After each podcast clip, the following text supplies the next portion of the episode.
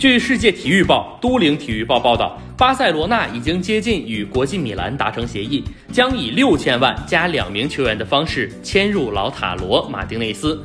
周二出版的世界体育报以老塔罗为头版，并且透露，巴塞罗那已经和国际米兰非常接近于达成协议，巴萨有望以六千万欧元转会费加两名球员的方式签入阿根廷前锋。在接受采访时，老塔罗的第一任主帅迭戈·科卡表示，老塔罗该去巴萨了，他能够和苏亚雷斯、梅西找到默契。同时，周二出版的都灵体育报透露，国米将在夏窗出售老塔罗、马丁内斯、伊卡尔迪两名前锋，这将让蓝黑军团得到一点八亿欧元。值得一提的是，《每日体育报》透露，西班牙财政部将对包括巴萨、马竞在内的八家西甲俱乐部的开支进行审查，这或许对巴萨与国米的谈判产生影响。